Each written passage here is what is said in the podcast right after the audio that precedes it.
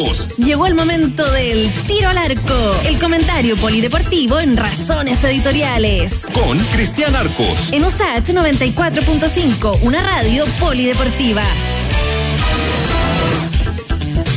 6 con 39 minutos, estamos en Razones Editoriales eh, Radio USAT. Ya saludando a don Cristian Arcos, cerrando noviembre, abriendo la semana y también diciembre. ¿Cómo está Cristian? ¿Qué le diría? Que llegamos al último al último mes del año. ¿Cómo te va, cómo te va Freddy? Sí. Y, oye, con la, y con la mansa noticia para los hinchas de la U, ¿eh? Enorme, pues, enorme noticia, eh, porque Walter Montillo ha decidido, determinado, no continuar en la, en la Universidad de Chile. Eh, llama la atención varias cosas, ¿no? Eh, las razones que, que argumenta Montillo es que él dice que hace muchos meses le, dijeron, oye, eh, Walter, vamos a ver el tema de la renovación, perfecto.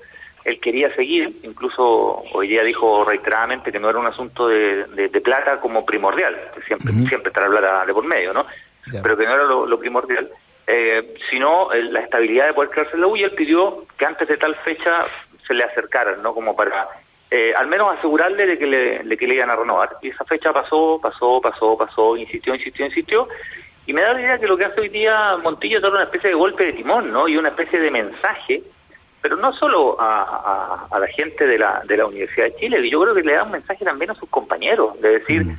faltan dos meses para que termine el campeonato. Yo puse una fecha eh, determinada en relación a mis prioridades familiares, dice Montillo. Eh, y bueno, no me respetaron esa fecha, así que yo tengo que tomar decisiones con mi familia y me voy a Argentina, digo. Me, voy de mm. vuelta con lo que había significado para él llegar a, a la Universidad de Chile. Y, lo otro que llama la atención es que efectivamente falta faltan 14 partidos, ¿ah? faltan 14 partidos. Es raro que un futbolista, eh, con las razones que sean, ¿no? Tú sepas dos meses antes, o que el futbolista, mejor dicho, diga, yo no voy a seguir. Dos meses antes que termine un, campeonato. Es, parte un poco del surrealismo que vive eh, el fútbol hoy día también, ¿no? Sí, además justo en la previa del, de uno de los clásicos más importantes del último tiempo, ¿no? Por las situaciones que está la U, pero también la, católica, ¿no? Sí, claro, claro. Ahora, eh, hablábamos con, con Walter Montillo y él, y él eh, hay, hay, cosas que a mí a uno le llaman la atención, ¿no? Eh, cuando cambia el presidente en, azul azul, el presidente tenía llega con un, con un ritmo, siento yo, distinto a los a los máximos accionistas de la U. Eh, Cristian Auber llega en un, en un club que estaba por, por venderse. O sea, que Carlos Herer estaba a punto de vender su paquete accionario y cuando se entera que es un grupo de representantes, de gente, los que quieren comprar ese paquete accionario, echa pie atrás. Eh, creo que eso es una noticia súper potente para el devenir de la U. Con Cristian Auber, eh, él, él votó por, por Pablo Milar en la elección, pero él quería votar por la lista contraria. Y le tuvieron que poner ahí un chaperón porque él está muy ligado con el tema de, de los representantes, no a través de un vínculo contractual, no a través de un vínculo de, de, contrato, pero es respecto a la filosofía que él tiene. Él cree en esa filosofía. Eh, yo creo que lo mejor es que lo transparente, pero él cree en esa filosofía.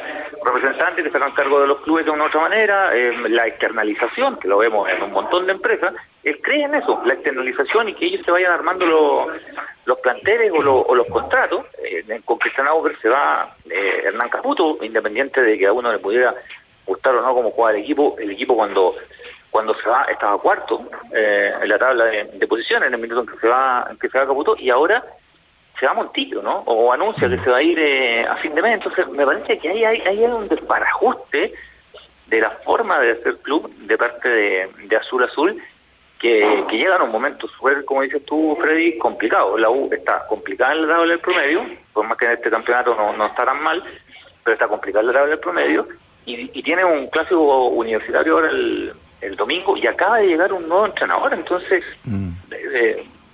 Eh, eh, a ver, dicen que Montillo tiene que ser evaluado, y todos los futuristas tienen que ser evaluados, por supuesto, eh, pero ¿qué tanto tiene que demostrar Montillo, no? es un tipo que lleva mucho tiempo jugando el fútbol, que ha sido seleccionado argentino, que jugó en Cruzeiro, que jugó en Santos, que jugó en Mineiro, que en la U es referente del equipo, que en este torneo, para no ir tanto al currículum, debe ser el mejor jugador junto a la Ridey de la U en el campeonato, cuando no juega Montillo en la U es una lágrima cuando no juega Montillo, entonces hay uno dice, es que tiene que ser evaluado, perfecto.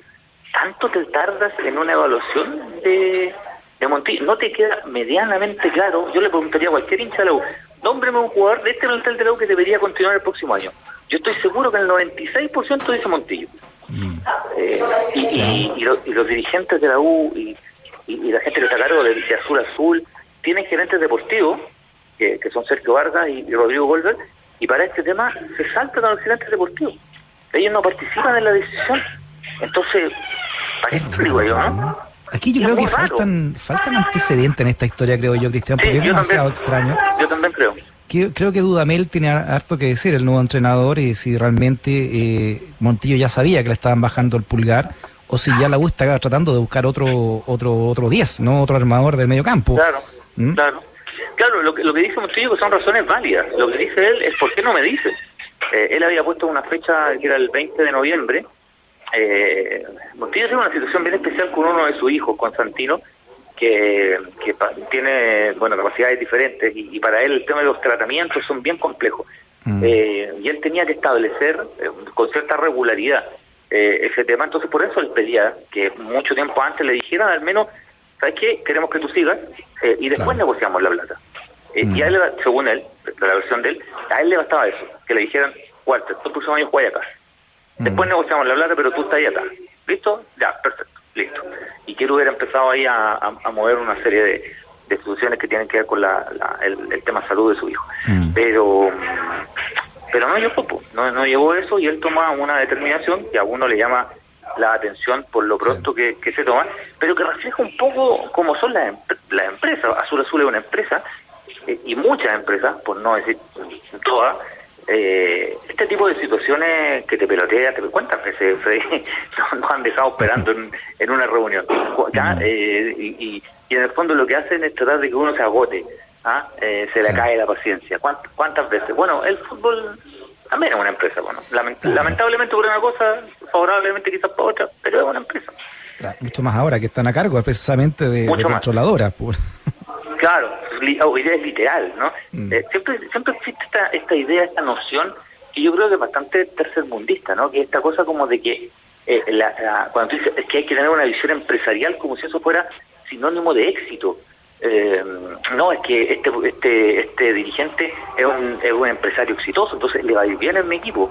Este, este, este empresario exitoso le va muy bien a los negocios, entonces va a ser un buen presidente. Entonces, esa, esa mirada como tercermundista de que si eres un empresario exitoso, sería un capo así, pero ya de niveles, eh, mm. no sé, eh, ah, universales. Algunos pensamos radicalmente distintos en, eh, no, es lo mismo, digamos, así de siempre, no es lo mismo, mm, no es lo mismo. Bueno, toda la fuerza para Montillo, ¿no? Que ha tenido un año bien bien complicado con la muerte de su padre y también de su abuelo, parece, ¿no? Por, lo, por COVID también, ¿no? murieron los dos, el padre y el abuelo, y en el caso del abuelo era muy muy fuerte, ¿no? El abuelo además había sido parte muy importante en su crianza, bueno, y su y su padre, y mueren con una semana de diferencia, así, ha sido... Ah, y bueno, y, yo creo que el, el, aficionado a la U siente este remesón de cara eh, al momento en que, que se viene. La U este, no, no lo está pasando bien en lo futbolístico, claro, comparado con Colo Colo de Disneylandia, efectivamente, mm. pero pero cuidado que la U se puede se un par de partidos y y la situación le llega eh, el agua el agua entre el bote, ¿no? Muy bien. Oiga, eh, ¿qué pasó en la Fórmula 1 con este accidente de Grosjean? Bueno, la, imagen se convirtió en un viral hace mucho tiempo que no veíamos un accidente de estas dimensiones en la Fórmula 1 y por suerte eh, hoy día estamos hablando de, una situación que no, que no fue una tragedia. Por el contrario, de hecho, las heridas dentro de todo de Grosjean, si bien son importantes, son bastante superficiales. Ayer en el Gran Premio de Bahrein, en el arranque, en, la primera vuelta de, de, la carrera, él eh, se roza con un, con un piloto uh, ruso y se va contra el costado, contra la, baranda, eh, y el auto literalmente se parte, el auto literalmente se parte y se incendia, o sea, explota. Eh, las imágenes son dramáticas y es muy dramático también, yo diría casi emotivo, cuando Grosjean sale caminando, porque Grosjean está 20 segundos, casi 30 segundos dentro del vehículo, el vehículo roto, en llamas, y él sale caminando en una imagen que, eh, como te digo, eh, es, milagrosa. Él explicaba, y también, bueno, varios especialistas, que desde el año 2018 los eh, vehículos de la Fórmula 1, por protocolo, por obligación, tienen que tener un halo de seguridad, que es parte del auto, no, no es una pieza extra sino que es parte de la construcción del auto y es un halo de seguridad que va eh, justo delante de la cabeza del, del piloto, ¿no? Eh, no arriba, sino que delante y alrededor de todo lo que es la cabina. Eh, ese halo, además, está compuesto de titanio. es decir, tiene evidentemente una fuerza y una distinta al resto del vehículo que de hecho muchas veces está hecho para que se rompa, ¿no? Eso, aunque parezca una locura, le da más seguridad incluso al, al, al piloto. Eh, y, decía Bruce que ese halo, ese halo de seguridad, permitió que el impacto no saliera con mm. todo y lo literalmente, yo sé que es medio morboso lo que voy a decir, pero que lo decapitara, porque muchos pilotos murieron de esa manera en los años 40, 50, 60. Eh, Ya hace muchos años que no vemos un, accidente como este. Y, y bueno, Grosjean salió caminando, tiene heridas en un tubillo, se quemó superficialmente ambas, ambas manos, eh, pero, pero la puede contar, ¿no? Increíble como desde la muerte de, de, de Senna en el 94, o sea, hace ya 26 años, eh, ¿cómo, ¿cómo cambió también la industria de, de, de las carreras, de, la Fórmula 1 puntualmente, hacia la seguridad de los pilotos? Sí, sí, la tecnología, la tecnología va en, en la competencia misma, la tecnología va en los vehículos, pero la tecnología también va en la seguridad del, del piloto. Eh, cuando muere Sena, eh, Sena era uno de los representantes de los pilotos hacia la, Federación Internacional de, Automovilismo, hacia, hacia la CIA. Y una de las cosas que ellos más insistían era la seguridad de los pilotos. En eso se ha crecido un montón en un deporte que es de altísimo riesgo, pero gracias a ese tipo de medidas de seguridad, hoy día eh, Román Grosjean la, la está contando. Román Grosjean, que mm. también es parte del, de la comisión de pilotos que, que, regularmente se une con la gente, se reúne con la gente de la FIA a propósito de diferentes temas. Uno de ellos es el tema de la, de la seguridad. Ojo que este tema del, del halo este que lo protege es obligatorio desde el 2018. Antes dependía de cada escudería eh, poder incorporarla o no hacia su vehículo. Desde el año 2018 en adelante es obligatorio. O sea, Grosjean estaría muerto hace 20 años, ¿no? Si estaría en un accidente. ya, hace, ya hace 5 también, ¿ah? Ya. Ya, ya hace 5 también. Oiga, y nunca, nunca pensé lo antiguo que es el Club Deportivo Audax Italiano. Más que centenario ya. 110. Hoy cumple el Audax Italiano, los Audaces Italianos, eh, cumple 110 años. Fue fundado un día como hoy, un 30 de noviembre de 1910 y como toda, como toda historia, tiene un origen bien distinto al que conocemos ahora, porque eh, ustedes saben que el Audax italiano, cuando se forma, cuando se funda, es un equipo de ciclismo. Eh, el Audax es un equipo de ciclismo, por eso, de hecho, en, uno de sus emblemas eh, hay una rueda de bicicleta. Ah, porque cuando lo fundan, claro, cuando lo fundan es un equipo de ciclismo y lo fundan tres inmigrantes italianos, efectivamente, un equipo que, que representa a la, a la, a la colonia, ¿no? Eh, se llamaban Alberto Cassi, que fue su primer presidente, Ruggerio Cozzi y Amaro Ruggieri. Esos son los tres eh, fundadores del club ciclista Audax italiano. Y recién en 1921, los hermanos eh, Domingo y Tito Frutero, buen nombre, Domingo y Tito Frutero, crearon, fundaron la rama de fútbol en 1921. Fíjate que el Audax es de los equipos pioneros el Audax es de los equipos que juega el primer campeonato del fútbol chileno, el año 1933. Ya había jugado en competencias amateur y, y, todo. Llegó a tener la rama de, aparte del ciclismo que fue la, inicial y del fútbol, la rama de atletismo, la rama de boxeo, de natación e incluso de, automovilismo. Ha, sido cuatro veces campeón del fútbol chileno, eh, el año 36, el año 46, el año 48 y el año 1957, que es la última vez que el Auda italiano fue campeón. Eh, ahí yo pensaba en los hinchas del Auda que son más jóvenes, ¿no? Ya sea por, por herencia o algunos que son vecinos de la Florida o, por lo que sea. Eh, no han visto campeón al Auda hace mucho tiempo, hace mucho, mucho tiempo que el Auda italiano no ha podido ser campeón. Y hay una historia eh, increíble, eh, que también está unida un poquito con la tragedia, porque el año 1932, un año antes de que se inicie el fútbol profesional, se jugaba en Chile fútbol amateur y se jugaba el torneo metropolitano. El año 1932 se jugó la final del torneo metropolitano entre Colo Colo y Audax Italiano y se jugó en el estadio italiano. Eh, y tú sabes que ese día se produjo una tragedia enorme porque se vino abajo una tribuna. Se vino abajo una tribuna del estadio por la cantidad de gente que había llegado y porque las normas de seguridad no eran muy muy potentes. Se vino abajo la tribuna hubo 130 heridos y tres personas fallecieron.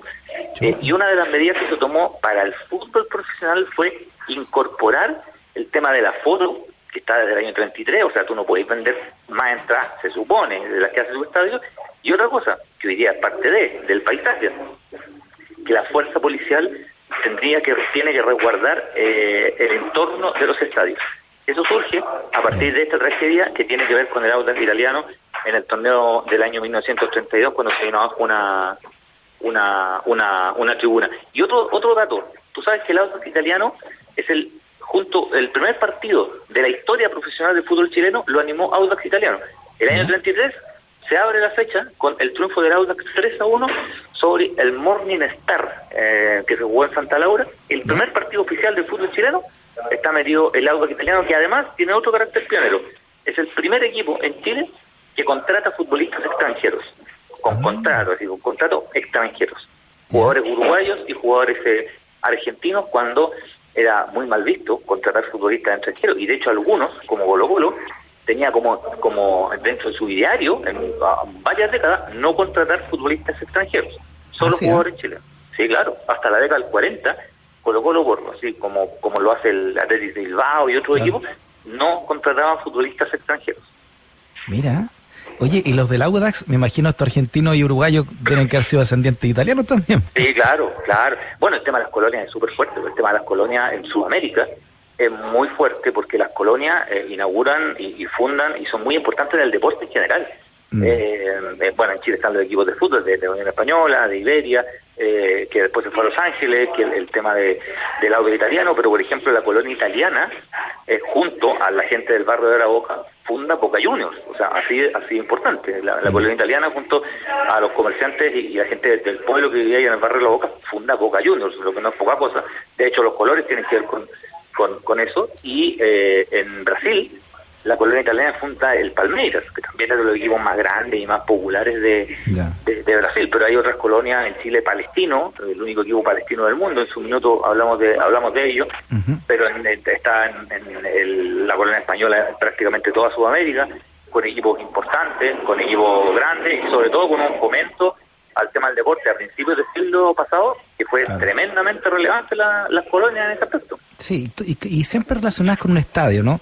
el, eh, el estadio Manquehue con los alemanes, por ejemplo, o el estadio croata. Yo yo cuando chico jugaba en el estadio Yugoslavo, se llama. El estadio Yugoslavo, sí, el estadio Yugoslavo, sí. sí. el estadio Yugoslavo, el estadio croata, el, sirio, eh, no sé, hay... Eh, bueno, el español ni hablar, pues, ¿no?